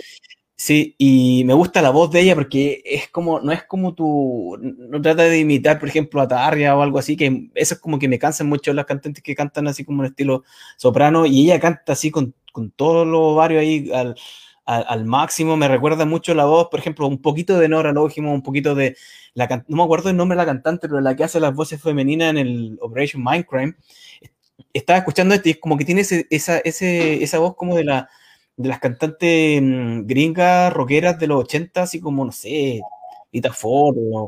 Em, así que bueno, para los que no conozcan a esta banda, em, un 3,5 le di yo. Y además que Crystal Viper hace unos covers a toda raja, siempre lo ponen al final del disco. En el disco anterior habían hecho eh, Dream Warriors de, de Dokken, que fue para mí uno, uno de los mejores covers que escuché ese año. Y ahora hicieron el, el de King Diamond. El, ¿Cuál es el Welcome, Welcome Home? De, sí, eh, a toda raja. Eh, me, me, lo encontré entretenido. Quizás no es para todos los gustos, quizás no va a estar en el top del año, pero recomendado para darle una vuelta. No sé qué te pareció. Yo creo que no es el mejor disco de Crystal Viper, de partida. Creo que hay mejores discos de la banda. Ahora, eh, este disco cuenta con la participación ahora de Cedric, no, Cedric, no me acuerdo el nombre.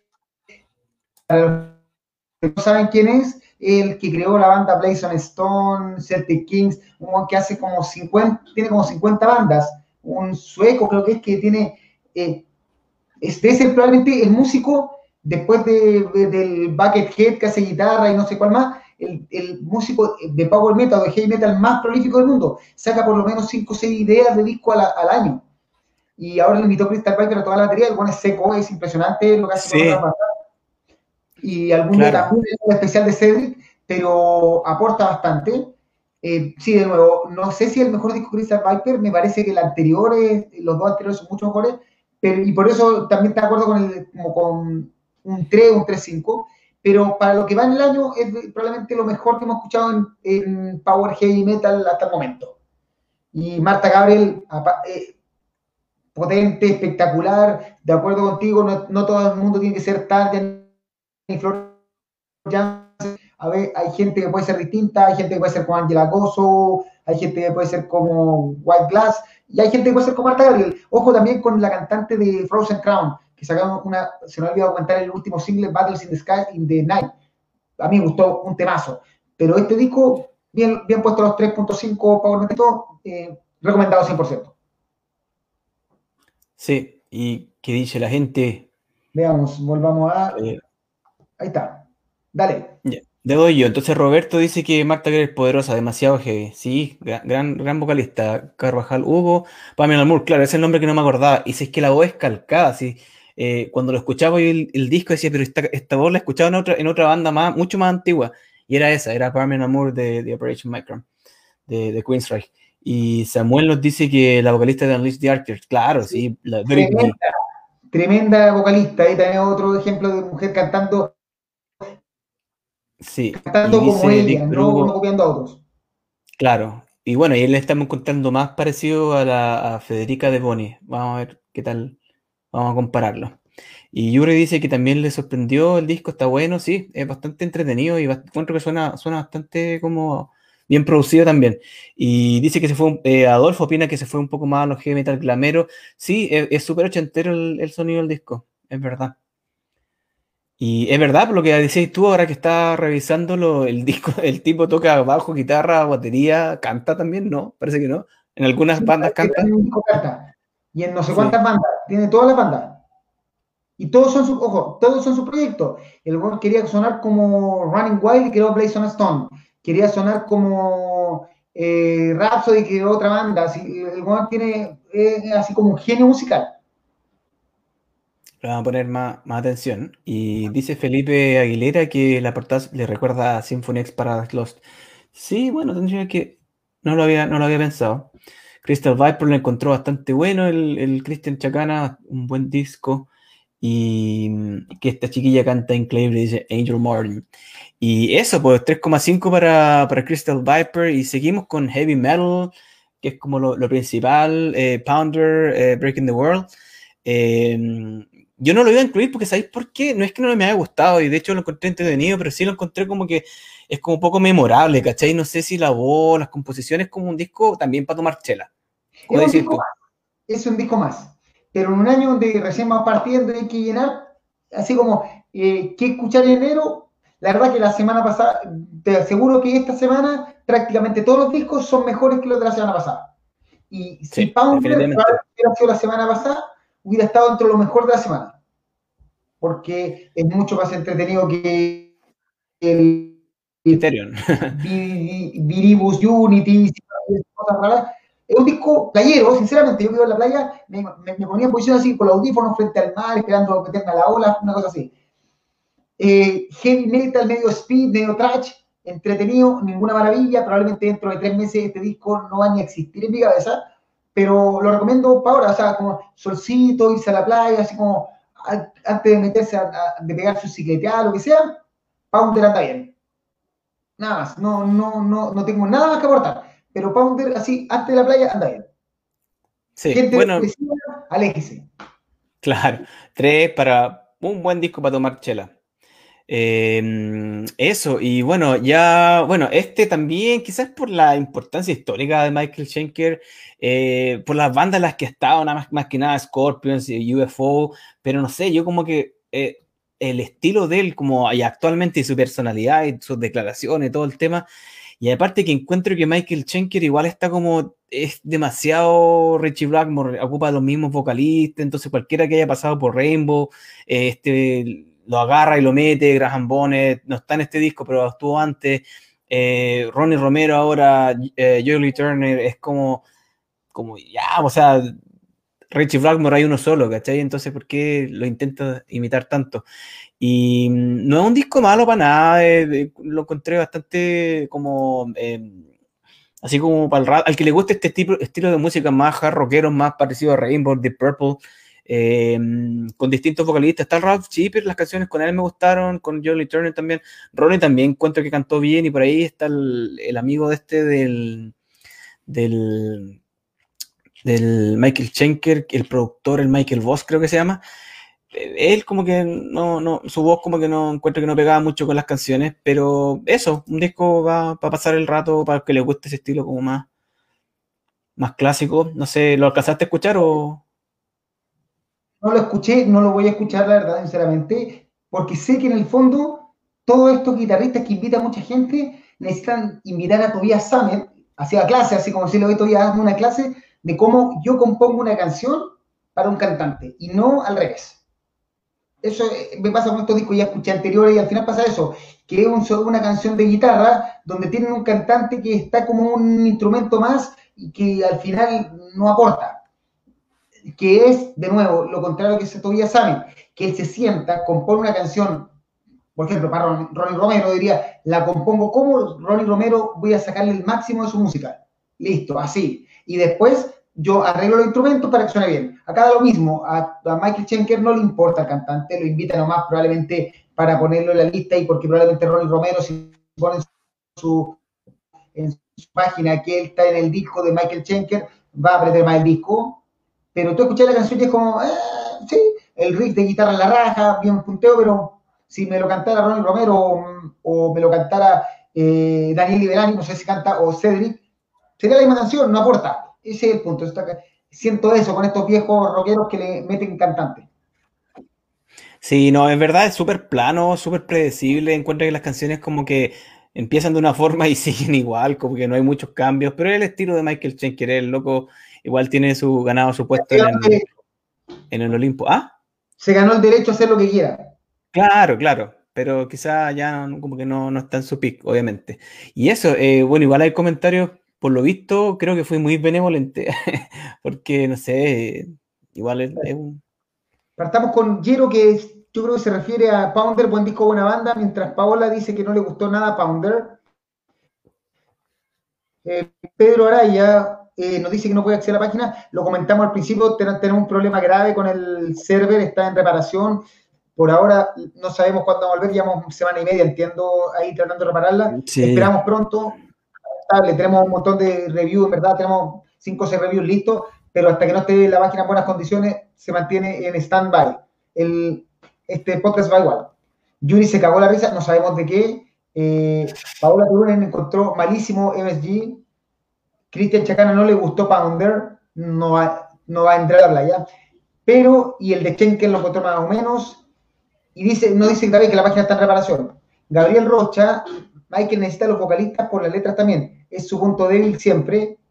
Eh, Carvajal son mejores los discos que lanzó como Temple of Rock. Y Ariel Concha dice que exactamente, Schenker puede hacer lo que quiera. Rescato el tema con Chippers. Finalmente, Felipe Aguilera, mejor no llame vocalista. Jeff Lubis es mejor. Sí, pero bueno, para el que le guste ese estilo, en verdad es como, esto es como un tema, el disco no es malo en el fondo desde el punto de vista técnico, pero sí, no es para, para el gusto quizás de, nosotros en general, por lo, por lo que caché. Y bueno, eh, cosas que sí me, me, llamaron mucho la atención, que me gustan más, eh, una cuestión de gusto personal simplemente. De hecho, te, te, te, te, voy a preguntar lo del disco del mes, pero para que lo penséis, para que lo digamos al final por último. Eh, pensamos que al final, en el último capítulo de cada mes, vamos a elegir el disco del mes. Pero bueno, Soen eh, sacó su cuarto, quinto disco, es el quinto creo. Eh, Imperial es una banda sueca, bueno, para que no, los conozcan, que quizás no, no, es tan conocida. Una banda sueca, eh, de hecho, partió como un super, un proyecto como una super banda con, con el, de hecho está el, baterista de, de, el uruguayo de, de Opeth, con Steve, Sí, con Steve Giorgio y, todo el tema. Y ahora ya es como la banda, sigue él, pero Steve Giorgio ya no está.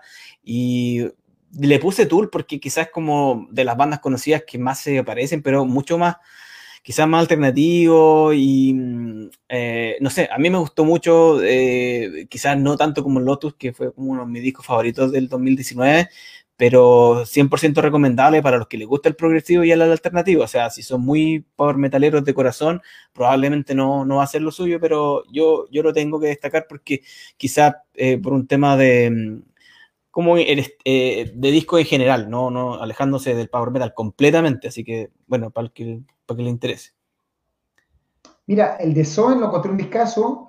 Lo único que pasa con Soen es que siento que está está yendo en la misma dirección de Opet. No es digo que sea una mala dirección, pero de alguna forma siento que eh, hay algo en común.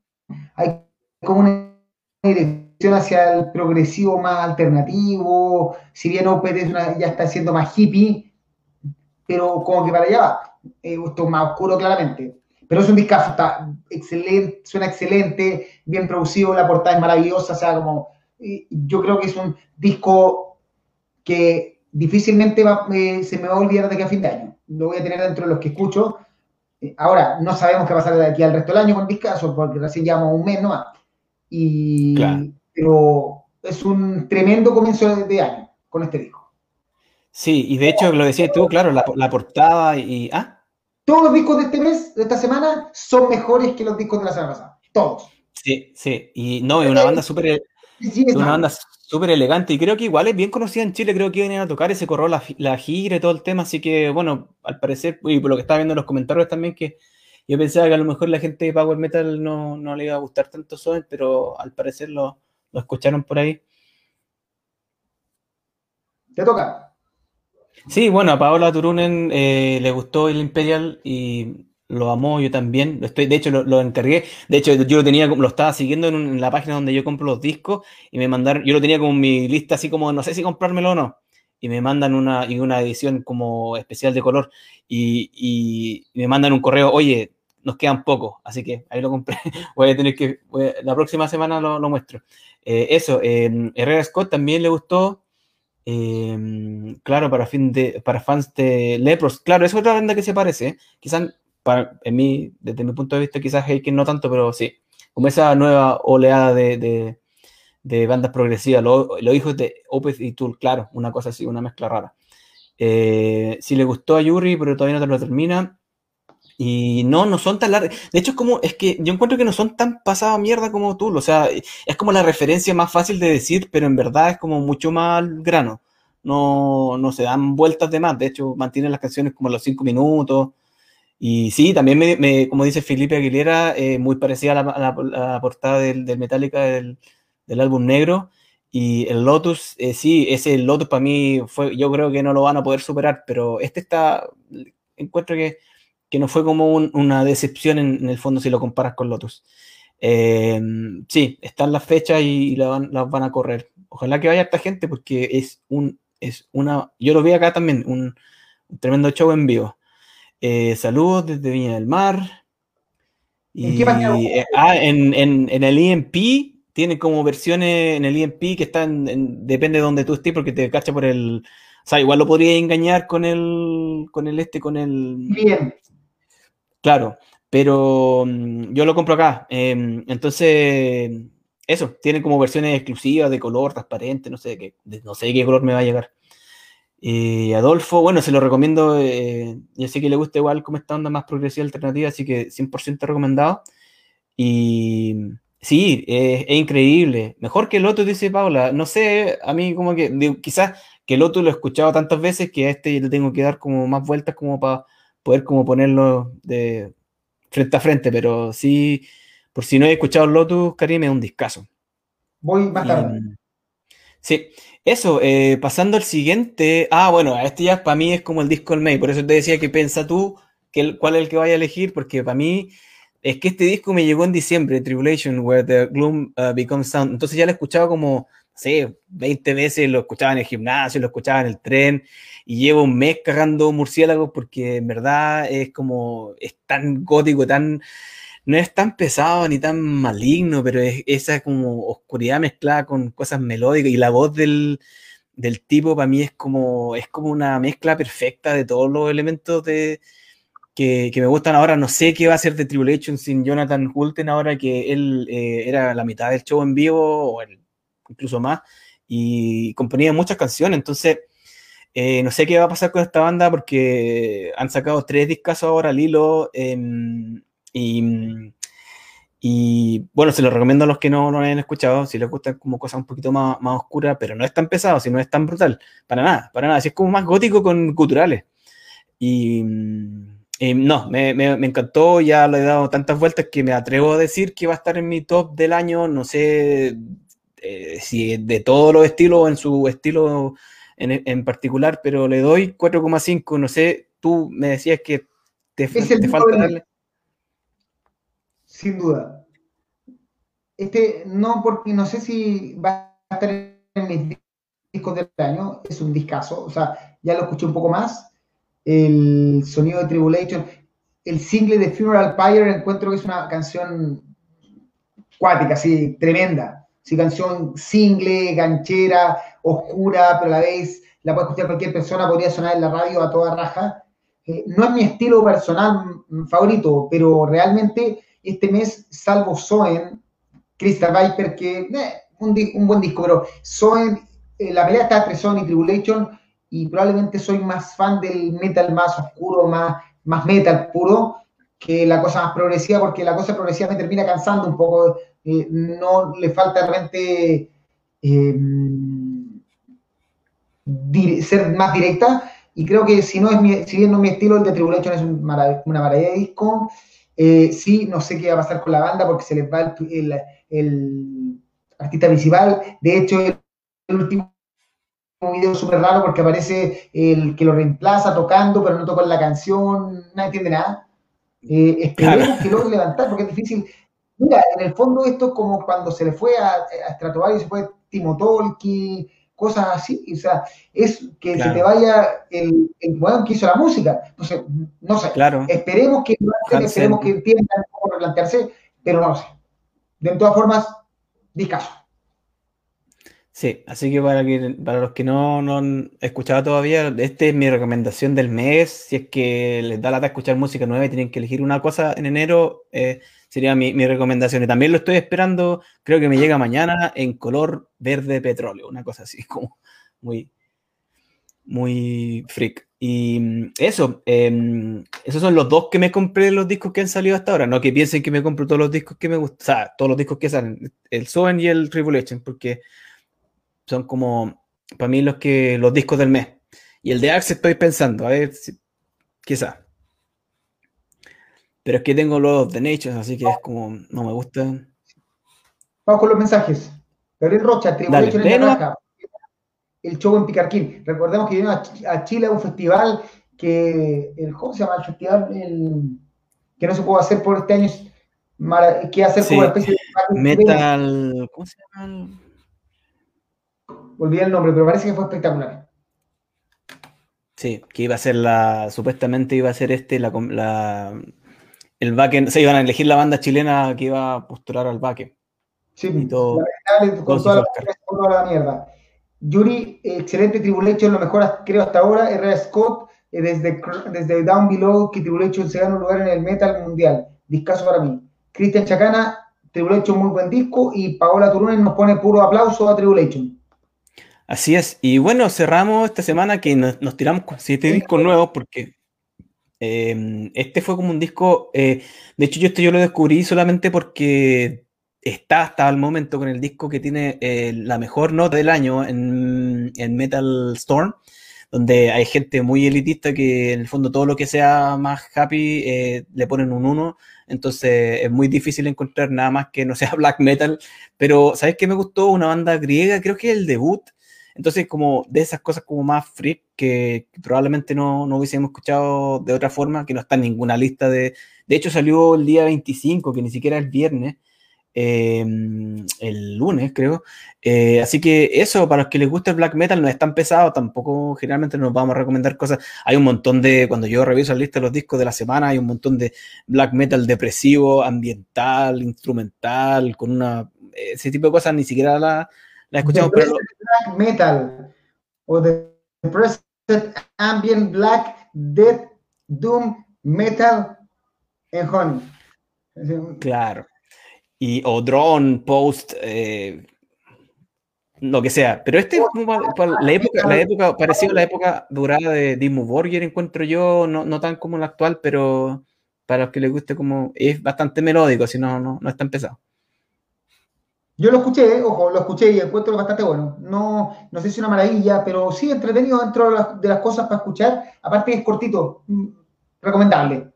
Sí, sí, van al grano, claro, es como, es, esa es una cosa importante en los discos de esta semana, los que, la mayoría de los que elegimos, bandas, quédense los 45 minutos, un vinilo, no se pasen a la hora porque ahí ya empiezan a dar la cacha, porque nadie puede hacer una hora de, o sea, muy pocas bandas pueden sacar un disco de una hora o 70 minutos, incluso algunos rellenan hasta, hasta los casi 80 minutos de, música, te aburre, ¿cachai? Y para mí el, la duración del vinilo, 45 minutos, un, puro disco, eh, eh es como lo que la atención humana puede, puede en el fondo eh, captar. Y eso, ahí nos decía Gabriel Roche que era el, el Little Confrontation, el, festival que se suspendió, y de hecho tenía un tremendo tenía un tremendo cartel que estaban armando y por lo del, creo que fue en un principio por el estallido y después por el corona, que ahí quedó.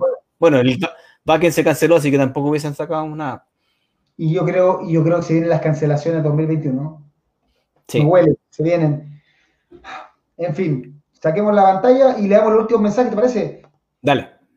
Que fue este el Confrontation, que fue el debut de Tripticon en Chile, tremenda banda también.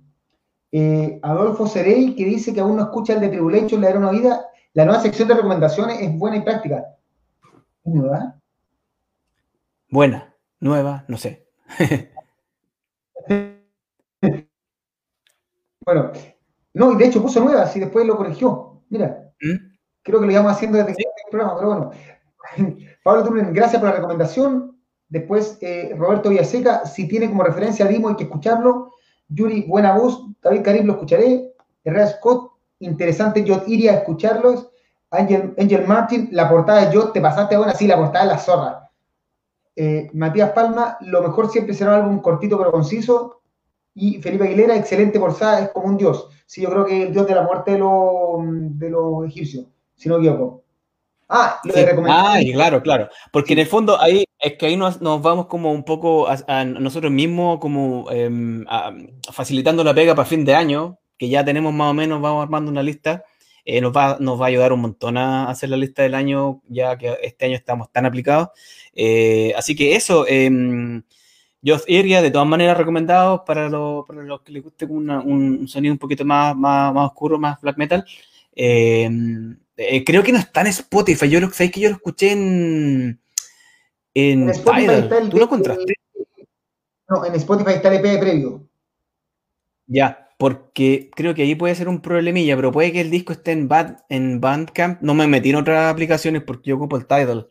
Así que probablemente está filtrado en YouTube. O las bandas a veces también lo suben porque para difundir la, la música, pero me da la impresión de que a lo mejor es como de estas bandas que no quieren que, odian a Spotify porque en verdad es una, mierda para ellos, pero no entiendo por qué lo ponen en YouTube entonces, YouTube les paga incluso menos.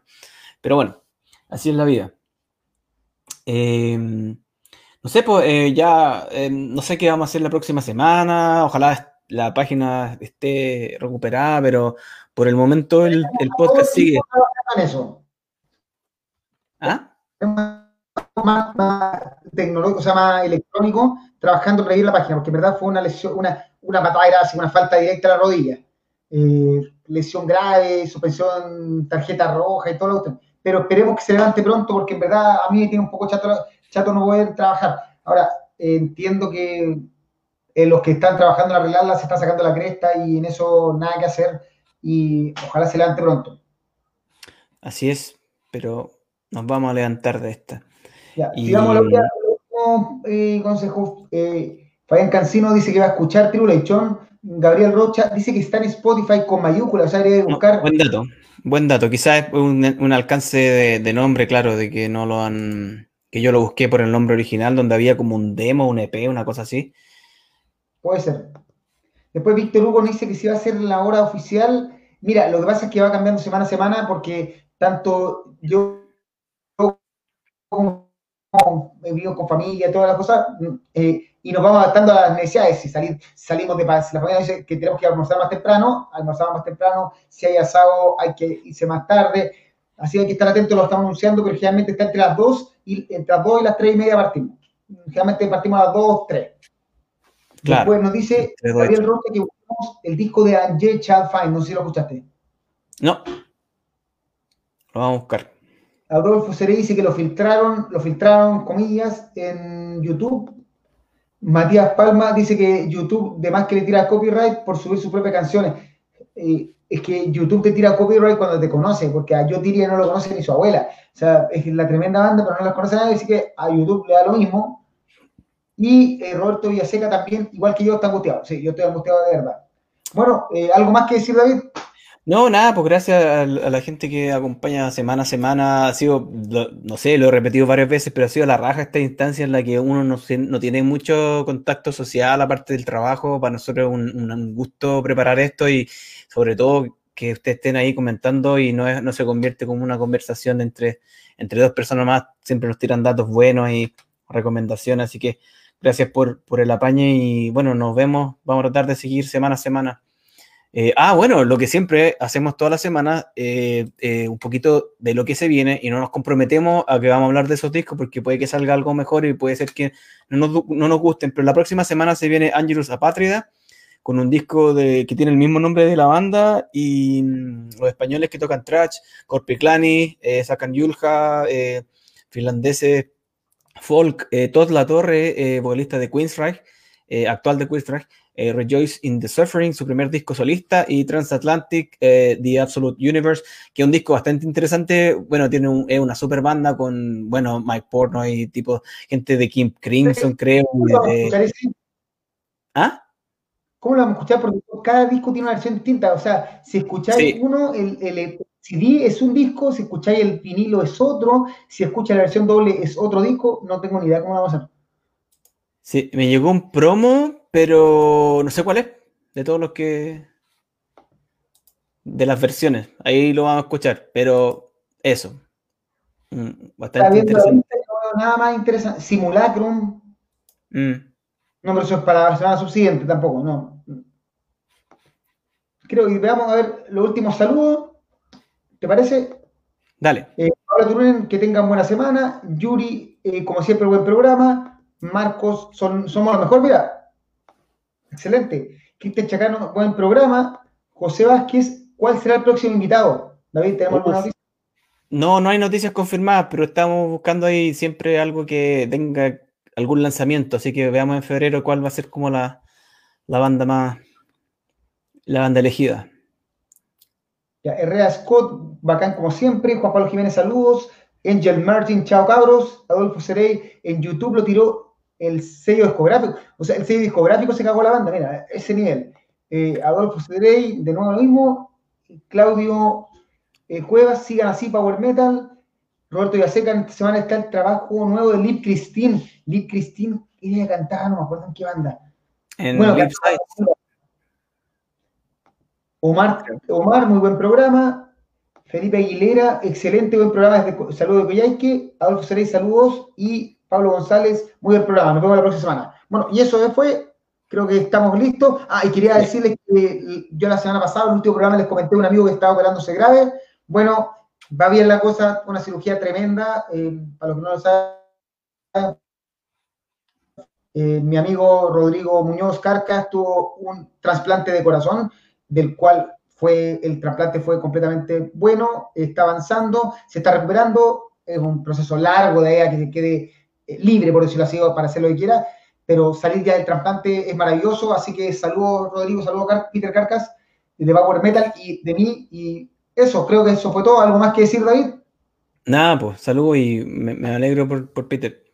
Ya, eso. Y esto fue la última edición de enero de PowerMetal.cl, el podcast live. Nos vemos la próxima semana. Esperemos, ojalá mi nueva, mi nueva casa y ojalá con mejor internet. Que esté muy buen. Salud. Muy Y con bien, la página arriba. Con la página arriba. Saludos, que estén muy Ya. bien. Chao. Cuídense, chao.